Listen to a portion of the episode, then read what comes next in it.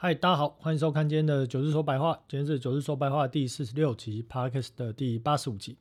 那这个礼拜呢，诶，本来是真的没有要录音录影哦，但是哦，后来想到说，在过去一周哦，其实我觉得有蛮多重要的资讯哦，所以觉得还是录一下，分享给大家，以及提供大家一些看法，对过去一周的一些行情上的变化。那在今天的部分呢，我们主要来谈几个点哦。第一个部分是。呃，在彭博有一则新闻哦，刚好统计了在二零二二年去年一整年哦，全球的股市跟债市下跌的一个幅度。那这个部分呢，其实比二零零八年来讲哦，下跌的应该说市值蒸发的幅度是更大，而且明显大很多。那当然，我们在上一集的节目哦，刚好做了一个二零二二年的回顾。呃，也许呢，可能很多的呃听众朋友、观众朋友觉得回顾很无聊，但是其实回顾这件事情呢，它代表的是说你要去验证哦一个所谓的呃分析师哦，或者一个在台面上在分析财经的一个人哦，他在过去一年以来的一个看法到底正不正确。那在不正确的部分呢，要怎么去调整哦？所以我觉得这个回顾，呃，其实呢，可以带领我们从去年的年初哦到年末，看九日是怎么来去做哦这个行情的一个分析。那当然在过程中，我们在回顾的过程哦，也可以去发现哦，在整个过在整个过去一整年哦，其实在。行情的波动上面哦，伴随着非常多不同的事件或消息的发生。那当然以最明显的，或者说哦最明最近啊这一段过程中最明显的转折哦，是源自于在这个 CPI 数据调整之后，其实让整个美股呢呈现了一个拉高之后的横盘整理。那截至目前为止哦，那一个调整后的一个 CPI 低点是还没有跌破哦。不过我觉得哦，其实呃这个支撑哦看起来是要去守这个支撑是有点困难哦。所以在今天的晚上呢，礼拜五晚上。刚好也要公告非农的数据，那非农的数据为什么重要哦？其实是因为在上一次的 FOMC 有十二十二月多的 FOMC 的谈话，我们听到了鲍尔主要提到的说，虽然联总会呢调整那么多次的利率哦，但是看来对于所谓的服务类的通膨哦，或者在薪资的一个年增率的部分哦，呃，没有起到什么明显的效果哦。所以呢，在这样的一个谈话内容，大家也可以知道了。从在这一次的谈话内容之后呢，也就是从去年十二月开始的今年的上旬哦，薪资年增率肯定会变成市场关注的焦点。那当然也有投资朋友或者同学问我说，这个 CPI 真的会下去吗？我说哦，真的会下去。为什么？因为基期去年的基期，二零二二年的基期哦，真的。真的很高哦，所以在这种状况之下呢，它一定会随着机器垫高的状况之下下去。可是下去到接近百分之五或五点多，或见到四字头的时候，那问题就会出现在服务类的通膨到底能不能够有效的下滑？那当然，这服务类的通膨，我们之前有讲到说，整个服务类的一个通膨占比哦，大概接近三分之二。那在这个里面呢，呃，接近三分之二在里面，但不到三分之二了，百分之五十几哦。那在这个里面呢，其实扣掉租金之外哦，剩下的百分之二十几哦，其实就是主要是服务类通膨。那服务类背后当当然代表的就是薪资的变化会影响这个服务类的这个价格指数哦，所以呢就要特别去关注薪资的一个部分。那我预期呢，这个通膨应该是会下降，随着基期呢，呃前期的基期高的状况之下，它会下来哦。可是但是呢，下到了百分之五点多或百分之四点多，它可能会进入一个下降速度很慢的一个状态哦。所以呢，未来我们要去关注薪资年增率的一个变化。那当然在下个礼拜还有包含的 CPI 数据等等。好，所以呢，今天主要的一个主题呢，会来提。到了啊，回顾去求呃去年啊股债的一个股市跟债市的一个呃市值啊，为什么蒸发了三十五兆，以及啊简单的回顾一下行情的变化。因为总回顾我们在上一集已经做过了。那在这一周呢，也会来聊一下苹果跌破颈线之后呢，何去何从？最近有什么消息？以及特斯拉为什么股价跌那么惨哦？从基本面的角度，我们怎么去看？那当然哦，这是一样的哦。每一周我们都要扫描一下有关于杠杆贷款啊、CLO 对冲基金利差的一个部分追踪，还有哦，这礼拜会来提一下哦，在日央跟日币的一个看法。好，那我们看一下呢，在今天晚上哦到下礼拜有几个重要的一个事件哦，包含了这个晚上的非农数据。那当然，昨天的 ADP 对于这个小非农哦，对于这个整个美股的一个。呃，走势来讲哦是比较有压力啊，但是你说跌很多吗？其实也没有，就是正常的震荡啊，一个 percent。其实现在的美股行情哦，一个 percent，一个一点五 percent，我觉得这个都很正常了，没有没有涨个什么三趴以上，跌个三趴以下，这个其实我都觉得不是什么大涨大跌的行情哦，或者呢不是什么行情哦。讲实在的，在从去年延续到今年年初的一个行情的波动。那今天晚上除了非农数据，当然你要特别关注在薪资年增率的部分哦。在上一次呢数据是五点一，这一次市场预估是。五点零，那到底开出来是低于哦，或等于还是高于哦？这其实会对市场情绪啊产生很大的反应。那当然，在昨天 ATP 公告之后呢，其实市场对于这个升息预期有所调高哦。呃，预期呢，在未来的这个几个几个月份哦，呃，大概呢会逐步的，比方说二月、三月、五月哦，大概可能都会分别调升一码这样的一个幅度。那下个礼拜二也要关注鲍的谈话。那在下礼拜有两场的谈话要特别，呃，应该不是说特别关注。我记得礼拜二这一场好像是先谈哦。那另外在下个礼拜四有台积电的法说。晚上哦，也有重头戏哦，美国十二月份的 CPI 的公告哦，这部分呢哦，都是在这个礼拜到下个礼拜重要的一个形势里，要特别留意。好，那在租薪资年增率，我们刚刚就提到了，基本上就是关注薪资年增率，刚就有讲到了，就不多谈。好，来看一下最近的美股市场的状况啊。首先，二零二二年呢，全球股市市值蒸发了十八兆，全球股市哦蒸发十八兆，这比例大概是多少呢？哦，根据这个所谓的呃美国的这个金融监管机构他们统计的资料。到二零二一年底哦，二零二二年初、二零二一年底的时候呢，全球股票市场的市值哦，大概是一百二十四点四兆美金。哦，所以呢，在在这样的一个美股的一个部分呢，它占市值比重哦百分之四十二哦，所以你可以大概也许简单换算法了，就是在哦去年一整年呢，就以美股的一个市值来讲，大概蒸发了七兆多，那全球蒸发了十八兆，那主要原因是什么？当然是因为哦呃高通膨的状况啊，不只是美国，各国都是好，所以各国的央行必须要去提高利率。而呃，像这个除了各国央行之外哦，美国还开始做缩表。啊，所以当这种资金流哦开始哦这个变少的一个状况之下，或资金成本变高的一个状况之下，我在去年年初呢，九日就告诉大家，我说，当你面临的资金流变少，股市的下跌基本上是必然。哦，所以呢，我们看到了去年一整年呢，全球的这个股票市场呢，大概呢啊平均下跌百分之十四左右，而除此之外呢，如果看到股市跟债市的加总整个二零二二年的市值蒸发了三十五兆，那当然刚刚讲的股市、债市算起来大概就是十七兆到十八兆左右。那就以二零零八年来讲，可以看到二零零八年这一段修正哦，哦，全球的股市跟债市大概也只蒸发了多少呢？大概只蒸发了二十一兆哦。可是呢，在这一次二零二二年，全球的这个债券市场加股市总共下跌了，蒸发了三十六兆哦，所以比当时的二十一兆还要更夸张哦，多了大概接近。呃，超过百分之五十以上，那原因是什么？原因就是因为当年虽然哦债也有跌，可是没有像今年的债这么夸张，呃，去年的债那么夸张哦。但是去年面临的高通膨状况之下，变成了很特殊的股债齐跌一的齐齐跌的一年。那在新的一年呢，二零二三年呢，这个看法哦，九日还是维持原本看法。我认为哈。在债市的部分呢，低点应该在去年的第四季就见到了啊，所以整个第四季到今年的第一季会是低档震荡盘整盘涨的一个格局哦，慢慢的、慢慢的会往上垫。那股市呢，我还是认为这个低点应该是在春暖花开时哦，所以这时间点我还是觉得应该是第一季末。或者第二季初哦，有可能会见到低点，但是呢，我们还是跟着行情随时去做看法上的调整哦，不要说啊，我觉得这样就是这样，而行情发生了什么变化，还是坚持认为就是这样子哦，这样子基本上在投资上也没有什么太大的帮助，但是呢，也不能没有根据的跟着市场看涨就说涨，看跌就说跌哦，这个就变成没有根据的随波逐流哦，所以呢，两种过度都不好哦，我们要有一个基本的判断的框架，比方说啊，你是用资金流。或者是你是用多长周期的技术线型，还是你是用什么基本面来去分析？那基于这个立场之上呢？呃，之之上啊，你再去堆叠盘面的一些变化来去做你的微调整啊。所以我还是认为啊，今年债市跟股市的看法就是刚讲的这样的一个看法。好，那标普百指数呢？我们在上个礼拜有提到了，全年大概下跌百分之十九点多了啊。最终我印象中是下跌百分之十九点三左右。那在二零一一年到二零二一年哦，在去年的年初，二零二二年的时候就提到说，二零二二年的这个前十年，一一年到二一年这个十年之间哦，其实标普五百指数的上涨百分之四十一是源自于股票回购所贡献。所以呢，我告诉大家说，哦，当你面临了资金的紧缩或者资金成本的垫高的状况之下。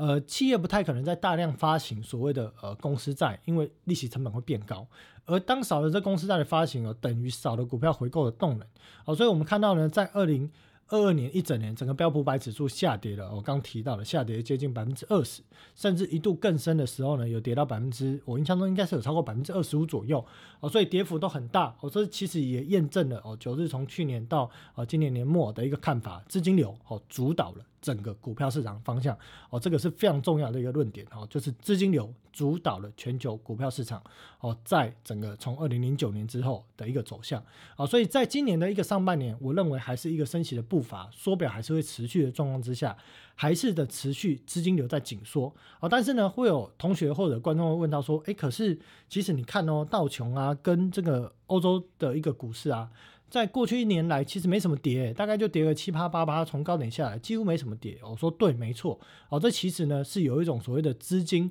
反应的定源效益。那这个部分呢，其实详细的部分呢，我们在明天的这个呃 FB 社团里面的直播我会再去再跟大家做一个分享啊，在明天。哦，那在赛事的部分，明天也会有特别就以这个。再是你要怎么去算，怎么去看啊？怎么去选标的的一个方向，会在明天的这个 FB 的直播里面呢，来去跟大家来去做分析。好，那当然随着这个缩表的状况还在持续的状况之下，我还是认为哦，风险性资产修正的，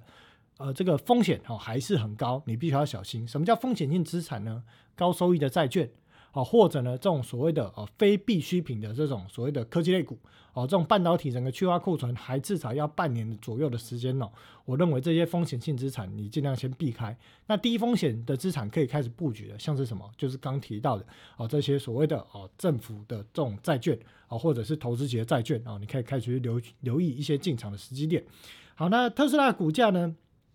整个去年哦，几乎跌掉百分之七十哦，哦，甚至呃，如果你要算到最低点，跌幅更多啊，跌那么多呢？我们来看日 K 的形态好了，日 K 的形态基本上从二零二二年的九月中旬开始哦，那个跌哦，几乎是没有停过了，大概是日以继夜的哦，就是追兵赶马的一直跌，一直跌哦，从当时的大概三百块呢，跌到现在呢，只剩下一百多块出头，会不会呢？杀两位数哦？我认为。应该是有可能，哦，那为什么会这样看呢？是特斯拉这档股票没救了吗？不能买了吗？其实倒不是哦，呃，其实呢，我必须要强调一件事情哦，就是九日呢不是那种悲观派哦，不是大空头，行情呢该很烂的时候，我会跟你讲就很很烂，有风险你要留意，行情有机会我就会跟你讲有机会哦，因为呢。浮夸的渲染，不论是大多头或大空头，一定会吸引观众，会吸引这些投资人的一个呃眼球，会吸引他的目光。你会圈到你的粉啊，你会得到你的这个所谓的呃，可能你有很多的这个观看流量啦，或你可以招收到你的会员啊。但是这件事情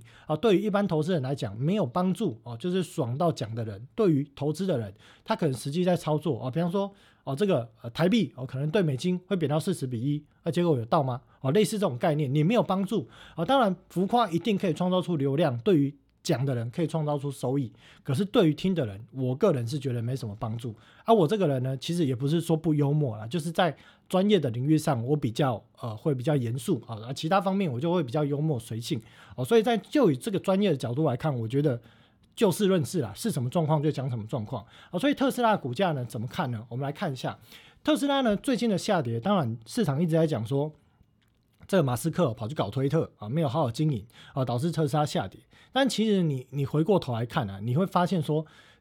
马呃这个所谓的特斯拉呢。去年一整年的下跌，其实跟整个资金总量是有高度的相关性，因为它的本益比啊或本梦比整个被下调。那我们再看到特斯拉的基本面哦，整个去年的一个第四季哦，第四季结束，第四季的交货量是四十点五万辆，原本市场预估大概要达到三四十三万辆，少了两万多辆。那这如果是在大多头行情，大家会觉得哎还好嘛，你可能是。各种理由，可能你的生产来不及交啦，你的物流等等的因素还好哦。可是呢，当你面临了这档公司哦，它已经从本梦比变变入了一个本益比的一个过程，什么意思？就是市场从原本对你能不能够量产、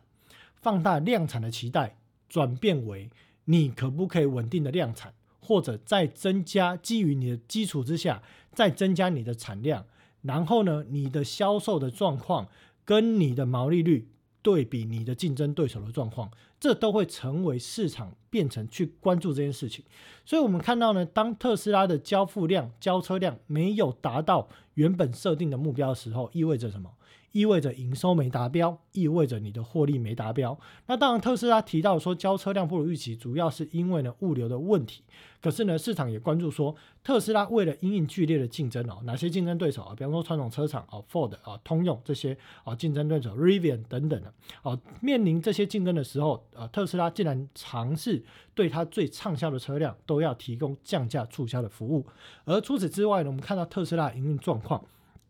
事实上，哦，从去年第三季度开始，二零二二年的第三季度开始，特斯拉的产销比例哦，已经不再是一比一。什么意思呢？去年的第二季哦，特斯拉全球产量是二十五点八万辆，交车量是二十五点四，也就是说，它的产跟它的交哦，当然，你你产出来之后，你交你要时间嘛。但是根据过去的一个状况来讲，你产跟你的销大概比例是相同的哦。可是呢，到现在到去年第三季的状况。产了三十六点五，结果只交了三十四点三，而第四季呢，这个差距又放大到了三点四万辆哦，所以这意思是说，特斯拉它一样可以哦，它的产出一直在增加，可是呢，它的销售量没有跟着等比例的上涨，市场对这件事情会产生担忧。当然，你也可以换个角度讲说，啊，废话，特斯拉的产能一直在开出来，啊，交车辆呢是逐步的成长了，所以这个差距当然会打开啊，对。但是市场就是觉得说，你应该哦，你的销售量跟你的这个所谓的生产量应该要维持一比一或接近的这比例。如果没有，表示什么？表示你很好啊，你的产能一直开出来，可是你的交车量或者你的销售的订单没有。在像之前这么大幅度的爆发性的成长的时候，市场就会对你公司的估值进行下修。而除此之外，我们也可以看到了，特斯拉在美国电动车的市场份额，哦，从六十五 percent 哦，从原本的二零二零年的接近八成，现在掉到剩下六十五 percent，所以这部分也掉了。那中国的部分呢，在中国的成年会公告的数据会发现，特斯拉在中国市场的份额，哦，从去年的这个呃。去呃去年前十个月啊降到了七点六 percent，而去年的前十一个月呢，啊大概是在八 percent 左右啊，所以大概就是说这个份额呢，其实呢是啊慢慢的、慢慢的也在往下降的一个状态啊，所以显示整个特斯拉面临的是市场的竞争，而这种竞争它必须要用降价来去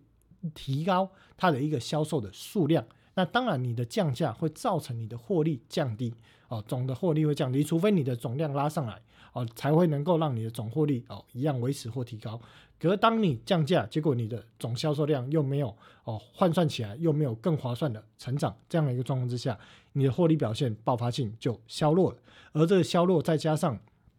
总的资金流变少的状况之下。就对特斯拉的股价产生这样的一个哦非常看衰的一个走势哦，但是呢，最终特斯拉它还是一个电动车的领导品牌，而且呢，马斯克搞的不只是车辆，他还有做其他的，比方说像机器人等等其他的产品。好，所以呢，特斯拉股价你说会跌到什么时候？说实在的，我也不知道跌到什么时候，听起来像废话，但是呢，重点是，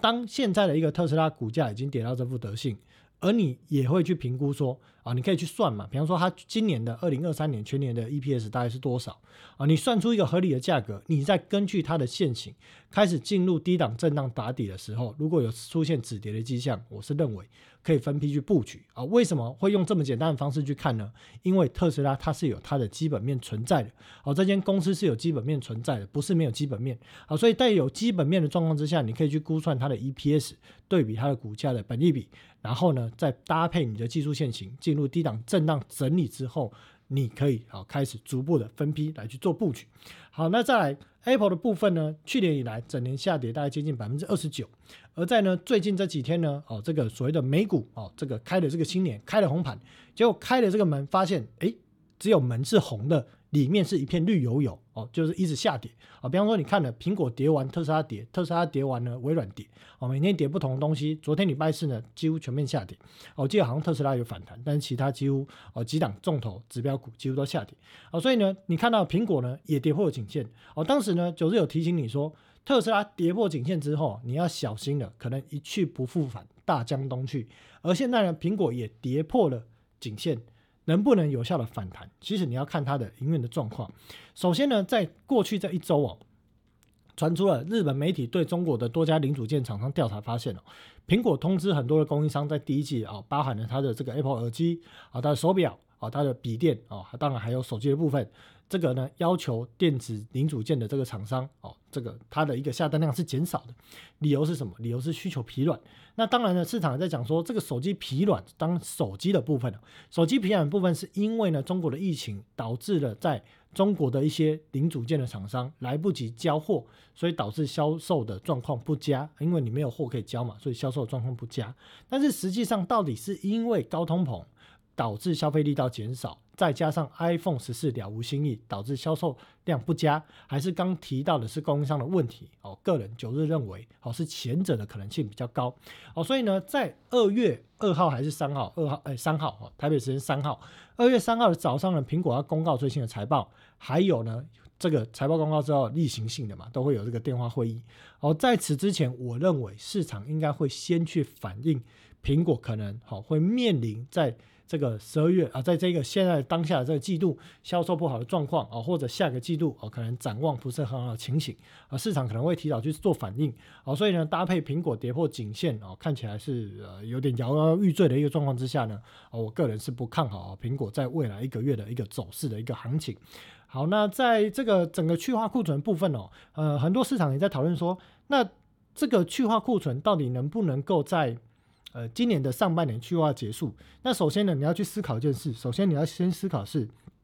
第一个，美国民众的储蓄占可支配所得比。那这边我要强调啊，你必须要去看的是美国民众占可支配所得比，而不是去看美国人总的他的储他的一个所谓的存款余额有多少。为什么这件事情没有意义呢？因为呢，今天呢，资金总量哦或总存款数量，如果随着这个所谓的举债的数量增加，那存款总量必然是增加。啊，那如果撇开举债这件事情来讲，今天呢，哦，一个一般人哦，薪水，比方说哦五万块台币，跟一个人薪水一一个一个月哦五十万台币的人，请问你觉得这两个人的消费力道会一样吗？可是你把这个总金额加总起来之后，你告诉大家说还有这么多钱可以花，那请问赚五十万的人跟赚五万的人，他们的花钱能力会是相同吗？如果呢，这个赚五万块的人，他的总储蓄率，降到了剩下百分之二点四啊，储蓄占可支配所得比降到剩百分之二点四，什么意思？也就是你一个月赚五万，结果呢，你除去占你个人可支配所得比剩两趴，你的储蓄呢剩下一千块，跟赚五十万的人，结果他说我的储蓄还有一万块，那请问？这个消费力道怎么比拟？你不能用总的数字去比拟，你一定要去用储蓄占可支配所得比这个比例来去看这个消费力道哦。所以这消费力道呢，当它的储蓄率降那么低，你可以发现消费力道有没有减缓？哎，有趣啊，没有明显的减缓。为什么？因为美国人用借的，好未偿还消费信贷总额呢，已经来到了四点七兆。用借的，可是这利率有多高？大家可以去查一下。现在平均美国人信用卡哦一年的这个利息成本是十八点多趴，接近十九趴哦。所以呢，这种状况如果后续面临这种所谓的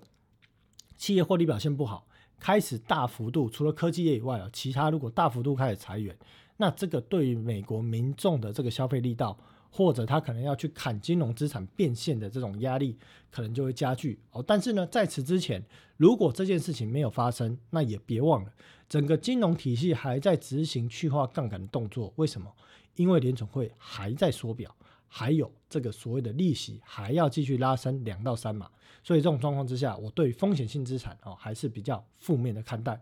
好，那再来沃尔玛的部分呢？沃尔玛部分呢，我们看到这个是库存啊，就是要秀给大家说哦，现在沃尔玛的总库存，哦，以往正常的水准哦，大概是在呃这个单位是 B 点哦，正常的水准大概是在四百多亿，现在是在六百多亿哦，六百五十亿左右的水准。而在亚马逊的部分呢，可以看到了，正常过往的水准大概落在两百亿，现在的库存是接近三百七十、三百八十亿，所以这个库存是不是一季两季可以去化的？因为终端没什么消费力道，你必须要靠着时间跟降价促销这件事情来去让你终端零售的库存骤降。而除了这个之外，我们再看一下亚马逊。亚马逊呢，最近呢开始要去做一个比较大幅度的裁员哦，在礼拜三哦，亚马逊的 CEO 有公呃给了这个备忘录，那提到了预计这一次裁员占公司员工的总数百分之五，占整个集团的员工的总数的百分之一点二，而且是各个面向都要来去做裁员哦，所以呢也看到了一些统计资料了，在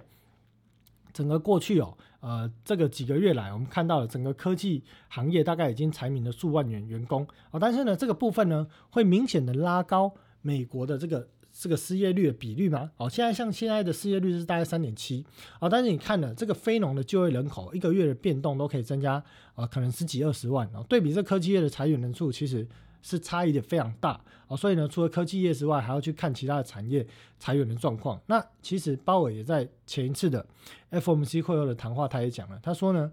呃，现在呢，失业率是三点七嘛，纵使失业率来到了四点七，他说纵使失业率来到四点七，他也认为这是一个很正常、很健康的就业市场。哦，所以呢，其实联总会对于现在的一个就业状况、就业火热状况，包含了就业职缺等等哦，其实哦并不是很满意。当然，他也担忧，因为这件事情有可能让通膨降到百分之五哦、百分之四之后卡在那边下不来哦，所以呢，这部分呢是现在联总会关注的焦点。所以回过头来，就是你要特别关注哦，在所谓的薪资的一个部分的一个变化，还有。在比方说像这个礼拜三哦公告的这个所谓的就业职缺哦，这是未来哦市场会开始特别关注的一些重点。那全球的这个经济金丝雀发出了警讯呢，这边指的是韩国哦，韩国的贸易逆差呢创下了四百七十七四百七十二亿美元的历史新高，而且呢这是自二零零八年全球金融危机以来。时隔十四年，韩国再度出现贸易逆差。那基本上呢，韩国呢，它是作为一个全球经济体的一个金丝雀啊，因为呢，它呃有很多的呃，它是这个这边有写到了，韩国也被称为全球经济的金丝雀，同时其出口也是全球商业和技术需求的主要晴雨表啊。因为韩国所生产的产品为晶片、显示器和成品油等等啊这些东西哦，所以呢，其实如果你看到了韩国哦，连韩国它都出现了贸易逆差的状况之下，那也意味着哦，可能全球的。景气在今年上半年哦，确定哦，应该是不会太好。好，那再来呢，我们来看看其他的一个部分哦，在官员谈话哦，以及重要人士谈话，还有数据的一个部分。好，那在这个部分呢，欧洲央行官员哦，最近有提到说，预计未来会在两次。的会议将会大幅的升息，那这意思是说呢，未来呃欧洲的央行最终的利率水准哦，应该啊，现在市场预估大概会最终会接近哦，大概三点二五到三点五之间哦，应该最终的利率会来到三点五哦，所以这部分呢，欧洲的央行哦，预期未来的一个利率水准应该会拉升到三点五这件事情哦，大家可以先放在心上。那除此之外呢，回到美国的部分，我们看到了前纽约呢联储行长啊，这个戴利啊，他提到的是说，他说什么呢？他说呢，经济衰退呢很可能只是因为联总会必须采取行动，但我认为这次不同的是，如果出现经济衰退，那这一次会是由联总会引发的经济衰退，联总会可以通过随后放松货币政策来去。制止哦，这边啊打错字了，制止衰退哦，所以这个部分呢，他提到了说，他另外也提到说，他并不认为现在有存在金融。缺乏稳定性的灾难将经济推入深度衰退的一个巨大风险。他认为现在是没有经济的一个，呃，应该说金融面的一个风险，他认为是没有的。而呃，戴利尔他其实这个讲话是比较偏鸽了啊。他认为说呢，在这样的一个状况之下，如果经济真的衰退了，联总会可以适度的去调整它的政策，让这个经济呢重回正常的轨道。所以他认为哦，可能经济会陷入衰退。但应该不会太太严重哦，这是他主要的一个结论。那在此之外呢，我们看到了这个前啊联纽约呃前这个联总会的一个主席哦，格林斯潘他提到说，美国衰退哦是啊这个这个联总会哦收紧政策哦最有可能的一个结果。那随着呢央行呢要抑制通膨而收紧货币政策，美国陷入衰退是最有可能的结果。薪资成长以及就业的情况仍需进一步走弱，才能够使。通膨回落，脱离暂时性的状态，就是啊，你现在的通膨下降，他认为这可能只是暂时的。而你如果要根深蒂固的解决这个通膨的问题，你必须要让你的薪资的成长放缓，让你的就业状况放缓，你才可以解决这个可能是暂时性的一个啊回落的一个状况，转为真实的回落。那除此之外，他也提到说，呃，这个降息的速度如果过快哦，那风这过快的风险是什么呢？是通膨可能会再度的飙升，可能会让呢这个联总会又回到了一个原点，这可能会损害联总会呢，就是呃作为这个担保物价稳定的一个公信力。而仅出于这个原因啊，单单就这个原因，他认为联总会不会过早的放空啊放放宽货币政策。那他这边有提到一句重点，他说除非他们认为这是绝对必要的，例如要防止金融市场失灵。这个东西呢，讲的是什么呢？其实呢，就是所谓的流动性的问题。那当然，这流动性的问题呢，其实呢，我们可以看到啊，大家九日会秀图表，我在国债流动性的问题最近是稍稍有所趋缓啊。主要的原因就是呢，自从在当时哦十一月份公告的一个 CPI 调整过后呢，整个市场呢对于升息的预期呢得到了确认。对于联总会终端的利率也得到了确认，所以市场开始呢对美元呢进行这个抛售。或者呢，降低多段部位而转进向债券市场来去做购买哦，所以这个状况呢，当债券呢出现了买家之后呢，也让这个流动性呢有所回落。但是这个回落，我认为哦，这幅度不会说回到过去正常的水准，主要的原因是因为。联总会还在缩表，当然这个缩表的部分呢，涉及了整个资金总量创造啊，或者是资金创造的一个结构。这九日其实在平常节目都有都有介绍很多了，有兴趣可以呃回过头去看之前的节目啊。当然呃完整的一个系列的一个介绍之后会用这个所谓的会员课程的方式哦来去跟大家做整个很明确的课程的介绍啊，里面还会包含了非常多的一些数据的佐证资料的来源，教大家怎么去查，怎么未来自己去学自己去。看这些东西哦，在你未来的课程内容哦，会来去做提到。好，那所以这个部分呢，我们后续哦，就是依然要持续关注哦，国债流动性的问题。那当然也包含了对冲基金在利差倒挂、解杠杆的部分。那今天还有一则新闻啊，应该说这礼拜还有一则新闻提到了说。现在呢，美国的多家的一级交易商哦，啊，认为说，呃，现在呢，他们有看到一些危险的讯号，比方说呢，美国人正在减少疫情，呃，减少他们在疫情时期的一个储蓄，而这个部分呢，其实呢，其实呢，刚刚九日呢就有讲到说这个概念，你可能没有办法用总的储蓄去看，你要用薪资占可支配所得比，哦，那除此之外也有提到说。呃，在这个房地产产业有正在下滑，那确实现在美国房地产很惨哦，就是呢买的人不想买啊，卖的人也不想卖，那这个这个这整个抵押房贷利率还是维持在六点多，但是呢整个销售的状况呢是非常的哦惨淡，不论是新屋成屋都是一样，那银行也正在收紧这个贷款的标准哦，所以呢其实哦一级销商他们认为有这些严重的一个讯号。那这个部分呢，他们会认为说，随着储蓄过剩开始耗尽，消费者压力会越来越大，需求将会大幅放缓，企业还可能不得不缩减资本支出啊，当然也包含裁员的部分哦。所以呢，这则新闻哦，大概简单哦，供大家来去做参考一下。那官员的谈话呢，我们看到了，呃，这个纽约联储呢，在这个堪萨斯纽约联储的行长啊，George 啊，他提到了说呢。呃，他目前赞成利率要高于百分之五，并且维持一段时间，直到我们可以确定通膨会确实的哦转向两个 percent 哦，才能够去做这个放宽的一个动作。那他们呢也认为说，呃，服务的价格跟工资是密切相关的，这是通膨主要持续上升的主要领域哦，所以他们会特别关注这部分。那明尼阿波利斯的这个呃联储的一个总裁呢，卡森卡里呢，他也提到了说，哦，在确定通膨已经触顶之前，联总会应该会在接下来的几次会议上继续升息，直到政策利率来到了五点四 percent 后才会停止。哦，所以这五点四 percent 其实比利率点赞图还要更高。哦，这是比较偏向鹰派的一个谈话。那亚特兰大的这个呃联储行长呢，他提到说，呃，美国的通膨率有过高哦。呃，尽管有迹象表明物价正在放缓，但呢有很多工作要做哦。这个部分呢，联总会致力会用他的这个工具去降低通膨啊，表达这个决心。那另外，在这个圣路易斯联储的呃这个学会里面哦，英王布拉德哦，他是比较放鹰的啊，放歌的啊，他是有提到说呢，啊，联总会已经采取了激进的行动。那随着这个计划呢，在二零二三年进一步提高利率，预期通膨将会恢复到呃之前的这个两 percent 的一个政策目标啊。当然，他在今年呢是没有这个投票权的哦，所以他的谈话呢，呃，其实重要性哦就稍稍所放缓。好，那再来看呢，这个就业职缺跟小非农那个部分哦，在礼拜三公告的这个呃就业呃礼拜三公。告就业职缺，礼拜四公告小非农就业职缺呢是呃达到了这个一千零四十万个工作岗位哦，但是只有六百个人在找工作。那除此之外，我们可以看到了说，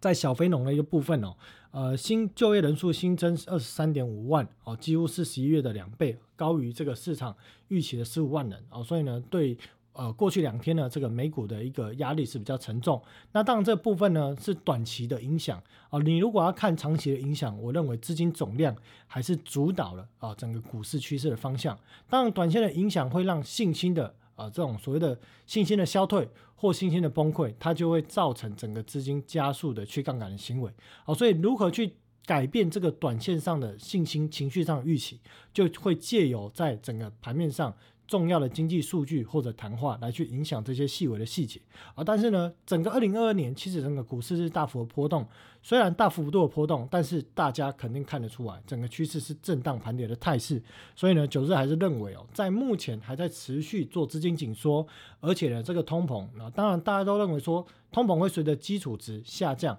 但是问题是，如果降到百分之四。百分之五降不下去之后呢，所以呢，薪资年增率反倒会是今年上半年啊大家来去关注的重点。那我们可以看到这些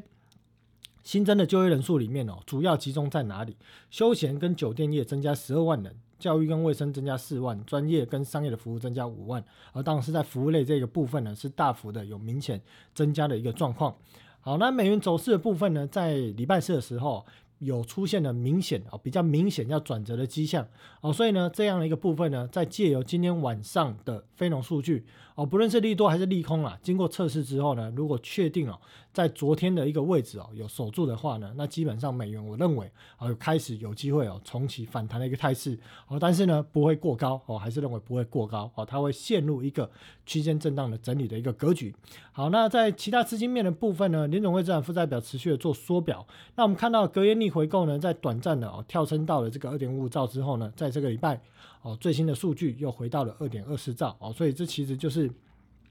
九日过去一直以来我都说年末季末都会有这种贷方要美化资产负债表，所以将钱转向去借联总会这种动作，那是但是呢，这个年末季末过完了呢，这个金额就会回来哦，所以呢，最近还是回来回来的一个比较正常的啊二点二兆左右的水位。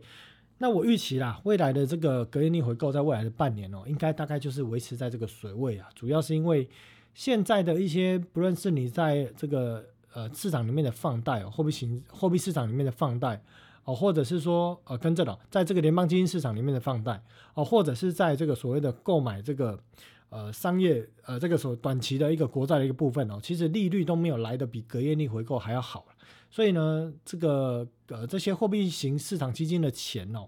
呃，它可能变成说，呃，他也不太愿意会想要在呃刚提到的回购市场，不是联邦基金市场，回购市场的放贷哦。除此之外呢，他可能也不太愿意去做这个购买短天期国债的行为啊，反倒宁可把这个钱放在隔夜逆回购哦。所以在这种状况之下，为了认为啊，未来隔夜逆回购应该还是维持在二点二兆的水准。它代表的意义是什么？这东西讲了要代表意义嘛？它的意义是说。未来的这个缩表，在未来的这一二三四五六月的缩表啊，假设每个月就是缩表六百亿的国债哦，三千多亿的这个缩表，应该会对准备金产生压力，因为抽的水大概就会来自于准备金。好，那准备金呢？当然我们看到这个数据是二点八兆，那我主要是认为这个是在隔夜逆回购跟准备金统计上时间的误差哦，应该是在准备呃隔夜逆回购明显跳下来之后呢，我们看到在下个礼拜五。公告的这个准备金余额应该会回来两兆多哈，应该正常会回到三兆左右的水位哦，所以呢，准备金哦现在应该还是维持在三兆左右的水位。那另外呢，我们看到了在这个财政部的 TGA 账户的部分哦，财政部的 TGA 账户呢现在是维持一个比较。低标的状况大概就是在零点四兆四千亿左右。我认为当这个二零二三年呢，这个新的这个举债哦，一点七兆这个法案已经通过了，拜登也签署之后呢，财政部会开始来去做发债哦，所以这余额呢应该会哦逐步的来去回温哦，大概可能会回到可能大概七千亿左右这样的一个水位。那当然，如果要这个水位要提高，对于这个所谓的准备金来讲哦，它也是一个压力哦。准备金的变化，这个至关重要。这个在我们这个货币创造里面，之前隐藏版的节目其实有提到。那后续呢，在呃，应该可能在下个月吧，哦，可能二月份啊，有机会推出这个课程里面哦，第一开始哦，就会去主讲在这个所谓的资金创造的这个理论架构里面哦，会用整个图表很多的资料来去做这个辅助哦，让同学能够去了解货币创造的这个重要性，还有货币分层的一个重要性。好，那在贴现窗口部分呢？最近呢是从之前的高峰一百亿啊回落到大概四十亿左右，哦，现在最近是没有太大的波动。那乐色债对比十年期公债的基差还是维持在大概接近百分之十二 percent 哦，还是非常的高哦，所以这显示了什么？哦，显示了说，当整个资金容量还在减少的状况之下。对于这些所谓的风险型资产，市场买进的意愿是不够的，没什么兴趣啊。为什么？啊，钱流变少啊。我当然是尽量去买安全的东西，真的没有安全的东西，我才去买这些东西嘛。哦，所以呢，在这些乐色债的利差，未来有没有可能放大？我认为呢，这是在今年的上半年哦。如果刚提到的这些高出高库存哦，或者企业营运状况不好的状况之下，大家必须哦要去特别留意哦，在这种所谓的乐色级公司债跟持年期国债利差的一个问题哦，这边呢要特别的关注。好，那呃 C L O 的部分呢，我们看到了之前我们有提到了，就是 C L O 有面临这种所谓的它的一个呃最终端的一个借贷的。借给这个企业企业的一个平等下滑的一个问题哦，可能从一个 B 呢掉到这个三个 C 这样的一个状态。除此之外呢，CLO 也面临了再投资期限的问题哦。这边指的是什么呢？就是说 CLO 这个产品它设计的寿命是有期限的啊，通常大概是在十年左右。那你超过多长的时间之后呢，你可能就没有办法再执行再投资这样的一个哦管理。所以呢，我们可以看到的说，呃，在最近的这个呃 CLO。它面临了大概有百分之四十，我找一下里面啊，这边好，这边有图表，大概在二零二二年呢，有百分之十七 percent 的这个 CLO，它面临了需要退出这个再投资再投资期的一个市场的一个份额，而二零二三年底呢，又会有百分之二十五需要面临这样的一个问题哦，所以这个部分呢，就会造成说，如果你的 CLO 没有办法再投资，那你这 CLO 里面包装很多的资产。是杠杆贷款怎么办？哎，新发的杠杆贷款到底谁来买？CLO 不买了，为什么 CLO 不买很重要呢？因为大概有百分之七十左右的杠杆贷款的这个债权是谁买走？是 CLO 的这些资产管理公司所买走，拿去打包成 CLO。而呢，以前这是以前的正常状况，你说，哎，以前没有这种面临再投资期限的问题吗？哎，当然有，但是为什么可以一直延长这个寿命呢？或者为什么可以呢？呃。不用去讨论这问题，主要是因为新发的杠杆贷款或新发的 CLO 市场的成交意愿非常的高哦，因为呢利率水准的问题哦，以前呢这个利息那么低，市场的这种啊优质的资产它的利息那么低，那当然这些钱会去寻找风险比较高的资产，购买的意愿很旺盛。可是呢，当现在面临这种你去买这些 CLO 啊。哎，里面的这些所谓的杠杆贷款，哦，它的公司的平等有没有可能是一个 B，甚至还掉到三个 C 这样的一个问题的状况之下，买家的意愿就会降低很多，而且总的资金总量减少的时候啊，呃，最终端的一个边际能够买的这个钱总量也是变少，所以呢，CLO 现在就面临了这种再投资期限的一个问题，哦，所以呢，这个部分呢，如果它再投资期限卡住这些 CLO 它的一个资产滚动。卡住了，它对于杠杆贷款的购买，而杠杆贷款没有人要买，没有人要投资的时候，那这些去借杠杆贷款的企业就会很妖瘦了，它就会面临很大的问题。如果它资金滚动出现问题，这些企业就有可能啊面临破产的一个风险啊。所以呢，我们在两三周前就有提到了啊，这里面你看啊，大家可以看到，在 CCC 级的啊，已经有许多的 CLO 已经接近拥有 CCC 等级贷款限制条件的上限我记得这个条件好像印象中是五趴还是七趴吧？哦，所以呢，持有这种。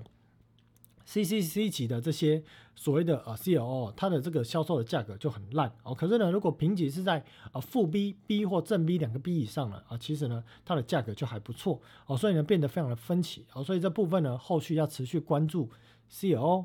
杠杆贷款，还有乐色公司债。当面临这种景气衰退、利率又要维持高档的时候，我认为这块市场会是很高的风险。当然，风险不必然引爆，但是呢，你要去知道说。如果你要做空或你要做多，你都要去关注风险。为什么？当你要做多的时候，你要关注这些炸弹有没有可能烧起来，温度很高会出事。你做多，你看到这东西可能要出事，你要先跑啊。那你做空了，你也要去关注说这些事情到底会不会爆？爆你当然很爽，因为你做空嘛。但是没爆，当这件事情的未爆弹，好比说去年年底的国债流动性的风险的这个未爆弹。被这个所谓的 CPI 哦解除了啊，当然九日当时还是认为还是有爆发的风险，因为有对冲基金要解杠杆的问题。但是最终呢，这件事情在去年底安然的度过。但是呢，我还是如果时间再来一次，我还是告诉大家，如果时序回到去年的中旬，我依然还是会告诉大家年底有这个风险。为什么？这是基于逻辑判断，但是我没有办法跟你说必然发生。可是有这个风险，你要做多的人，你就要小心；你要做空的人，就可以拼拼看这个风险有没有可能引爆。但是最终如果没有的时候，那你就要进行你操作上部位的调节。而我现在呢，回过头来告诉大家，在今年的部分，除了对冲基金利差倒挂的问题，你要关注这些杠杆贷款、CLO、乐视级公司债哦，这个都是在今年上半年你必须要去持续关注的风险所在。风险不必然引爆。但你必须要关注，因为它会攸关你在做多、做空部位上的哦调节跟进出的动向。哦，那这个部分呢，之后有机会再来谈哦。C O 部分，其他部分，那我们看到呢，在加密货币呢，友好的美国银行哦。呃，这个怎么念呢 c i l v e n Gate 吧。好，昨天晚上呢，发布了第四季的财报，在一月六号晚上发布第四季的财报。那遭遇呢高达八十一亿美元客户的出金，哦，加密货币相关的业务存款锐减百分之六十八，迫使公司要去抛售债券变现，并且裁员。百分之四十的人，这概念是什么呢？我直接下了一个标题哦，我说呢，这间银行的客户体质太差，很多都是玩这种加密货币、虚拟货币的，而这些银行面临的这些客人呢，大量把钱转走的一个状况之下，他为了要让他的准备金是维持在可以进行清算的水准，他只好大量的砍债，砍了债呢，换到这个准备金。来去避免挤兑的一个状况啊，所以我们看到呢，这些银行呢，就是说银行的体质啊，它它可能可以去做很多的放贷的行为，可是最终他如果面临客户把这个存款大量的转走，好比说瑞士银行啊，瑞士信贷啊，瑞士信贷先前遇到这种问题，他就必须要有准备金来去做调度，如果没有的话，或者他透过其他的窗口还是其他的同业去调，调不到的话，这银行就会出问题。哦，所以呢，货币创造货币的分层的理论为什么这么重要？哦，这个部分呢，其实九四就一直在提，因为当你了解这一套体系，整个资金创造的一个架构，那你就会知道缩表可能会产生什么影响，升降息对资金、对股市、对汇市、对债市，还有缩表对股汇债市会产生怎么样的影响，你就会提早的预判，提早的知道你。的部位，你的资产要怎么去做配置？好，所以这部分呢，其实息息相关，在投资上是息息相关。好，那我们看到的这银行呢，为了这个要去维维持它的一个准备金的水位哦，大量抛售这些债券哦，总共亏了多少？亏了七亿多美金，而这些钱呢，是远远超过了他从二零一三年过去这十年赚的钱哦。当这个债券一砍出去之后，就全部赔光了。为什么？因为这些债券呢，现在的价格都远比票面价格低。啊，那他没办法，真的没钱了。他可能要去抵押，他也抵押不了。哦，可会不会说这些的债券也许不是国债，可能是其他的债，市场不愿意收，抵押不了，哦，抵押不到，借不到钱，所以只好抛售。哦，这是有可能的。好，所以后续再关注有没有其他银行，哦，也面临这样的一个问题。那继黑石之后呢，贝莱德的这个英国房地产基金哦，也暂停哦受理赎回。那当然，这部分呢，我不会跟你说这个房地产怎么要出事啦，叭叭叭，没有那么严重了。就是你要去关注这件事情有没有恶化，而不是说一有消息就等于这个黑天鹅要爆了，哦，这灰犀牛要出事了，不是？你要关注它的变化。我认为这个在投资交易上啊，你关注风险并且追踪，而你去判断有没有可能引爆到你的部位的调整，这其实会是比较一个。呃，比较中性哦，比较客观的一个操作的一个方向或者分析的方向啊，所以未来虽然这样的一个部分呢没有办法吸引很多大家的眼眼球啊，或者是耳朵啊，但是我认为这个是对大家啊会比较有意义的一个分析的方式哦，所以这部分呢有这样的一个消息哦，大家可以留意一下。好，那对冲基金的一个期货部位哦，最近在收法的部分哦是呃转为做多的部位，那做多的部位是预期利率会下滑。哦，所以你认为说，哎，这个对冲基金是看好未来的利率会开始往下降吗？哦，但是呢，你看到了它在国债的一个部位哦，还是依然开了很多的空单哦，就是说呢，你大量放空国债，必是什么？国债价格跌，利率越涨嘛。哎，那为什么会这样子做？哦，其实就就是我提到的说，哦，它面临的这个。利差倒挂的问题，那面临利差倒挂问题呢？它必须要开大更大的杠杆去执行套利哦，去补足这个利差的一个亏损，短借长贷的利差的亏损。那当然，这个利差亏损呢，到底要怎么进一步去看哦？如果它对什么东西哦，也产生更大幅度的利差的问题，或者对于什么其他类型的债？也出现利差可能倒挂的问题呢，会引爆它的流动性呢。这部分呢，也在明天的晚上节目会来去跟啊各位同学哦，在 FB 的一个直播里面来去做分享。好，接下来呢，最后来提提日本哦。而日本的部分呢，我们看到了，根据他们劳动省周五的报告，在十一月份，日本工人实际的收入呢是减少了三点八 percent，连续八个月下降哦，高于经济学家预估的二点八。右边是图表，可以看到呢，这个实质的工资哦，所以呢，在美国的部分，大家也不要看说。明目的工资一直涨，你要去看的是实质的薪资。好，所以日本的实质的薪资已经呢连续下降八个月，而且是自一四年以来最大的一个降幅。那这部分呢，主要当然是因为通膨的问题。哦，所以呢，除了这之外，我们看到在日本央行呢调高了殖利率曲线控制的上限之后，已经连续四天计划外债券的购买哦，无限量的一直买哦，从一年到二十五年的债无限量的一直购买这个部分哦，所以这部分呢，其实你说哦调整的殖利率曲线，其实呢也对于日本央行在近期哦产生了非常大的一个压力哦，我们可以看到了在蓝色这条线。呃，不是蓝色了，黑色。好，在黑色的这条线呢，是市场对于呃日本未来十年期利率的预期，交换利率的预期，已经来到多少？来到了零点八四、零点八五左右啊，也就是预期未来日本央行会继续调高这个直利率曲线控制的上限，继续往上调。可能会往啊零点七五啊来去做迈进啊，至于为什么这么做啊，详细的一些细节当然涉及跟日本通货膨胀啊相关的这些啊问题是有有关系的啊。之后的节目啊有兴趣啊有机会啊再去跟各位投资的朋友来去做分享。那日本 CPI 部分呢哦，在这个部分呢。呃，现在呢，大概是维持在三点七，呃，每个月的月底大概会公告了，所以后续持续关注日本 CPI。那新台币对日币呢，呃，最近呢，呃，一度呢可以来到呃一台币换四点六五日币，哦，现在呢这阵子降到了四点三。啊，当然呢，这个日本呢其实是一个非常啊有很多地方啊非常漂亮、很好玩的地方，有很多好吃的食物，哦，所以相信呢很多人呢在最近呢这个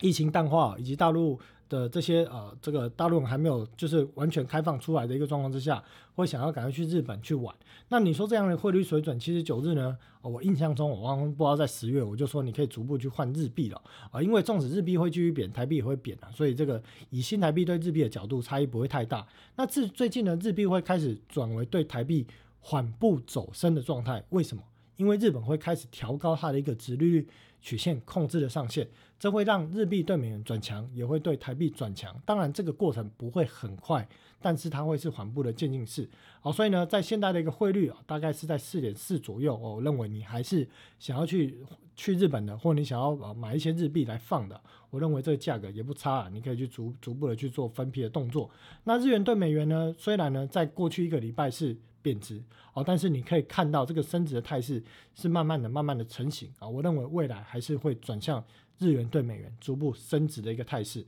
好，那在今天的部分没有特别讲台股哦，主要原因不是不讲啊，是基本上就是大概跟美股就是同向。那过去呢两周多的时间，